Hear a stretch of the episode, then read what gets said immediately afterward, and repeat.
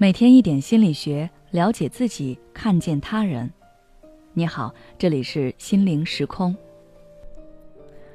今天想跟大家分享的是：三十岁失业，精神几乎崩溃，疫情下的我们该如何自救？曾看过这样一句话：“时代的一粒沙落在个人头上，就是一座山。”尤其是这几年，我想每个人对于这句话。也更有深刻感受。周围发生的一切都在告诉我们命运的无情以及生命的脆弱。每个人都在时代的浪潮下，用自己的方式努力生存着。可是，当压力越来越大，情绪越装越满，如果不能及时疏导，那最后只会让自己崩溃。今天在征得一位来访者小龙的同意后，和大家分享一下他的案例。小龙今年刚满三十，结婚一年多，收入还可以。本来一切都是那样的幸福美满。可是几个月前，突然裁员，让他的生活开始发生转变。他想不明白，自己明明是技术骨干，要说能力绝对排得上号，为什么公司会将自己裁掉？那段时间，他简直都快郁闷死了。但是这并不是他来找我的原因。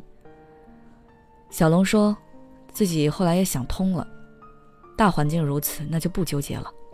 工作不好找，自己就找渠道接点活。可是小龙发现，他根本无法集中精力去做一件事，心里面好像时刻有什么东西在撕扯他，让他分心。渐渐的，由于完成的质量不佳，没有达到甲方的要求。只能一遍遍的返工，而在这个过程中，小龙的状态越来越差，经常熬夜，情绪也不稳定。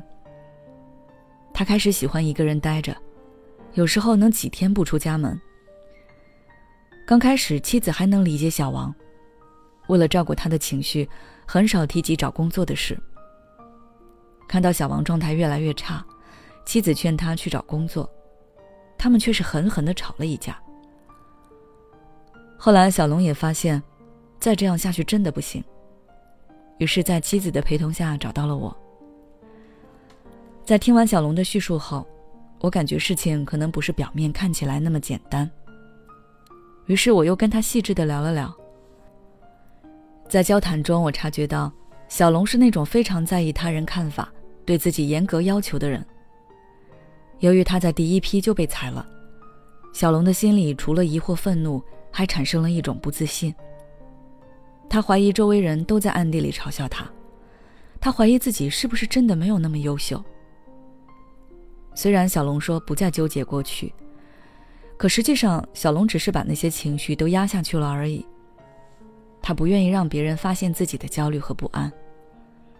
等做兼职时，那些想法和念头又会不自觉地从心中冒出来，让他无法集中精力。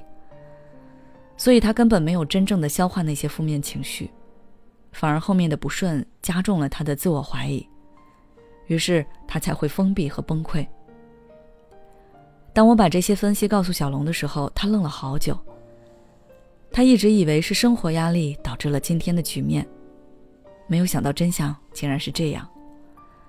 而他也开始意识到，原来之前的很多行为都是在逃避内心的真实情绪。为了帮助小龙能够逃离自身的情绪漩涡，我在第一次咨询的结尾给了他一个建议：出去走走，把自己锁在家里面，根本无法化解情绪，只会加重。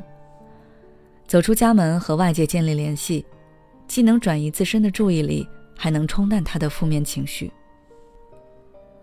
果然，第二次咨询时，小龙告诉我，他没有那么丧，也没有那么暴躁了。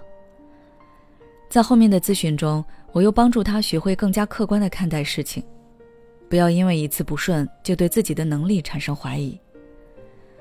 慢慢的，小龙不再像当初那样颓废和憔悴，整个人看起来精神很多。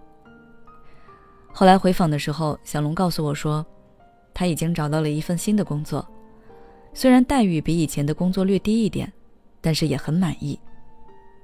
这次就职，他明显感觉自己在人际关系和处理事情方面有了很大的进步，也找到了未来新的发展方向。听到这个好消息，我也是发自内心的为他感到开心。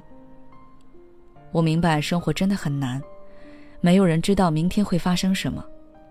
可正是因为这样，更要关注自己，对自己好一些，因为这才是我们面对一切未知的最大底气。好了，这段咨询经历就分享到这里。如果你也有类似的苦恼，不知道该怎么解决，就来找我聊聊吧。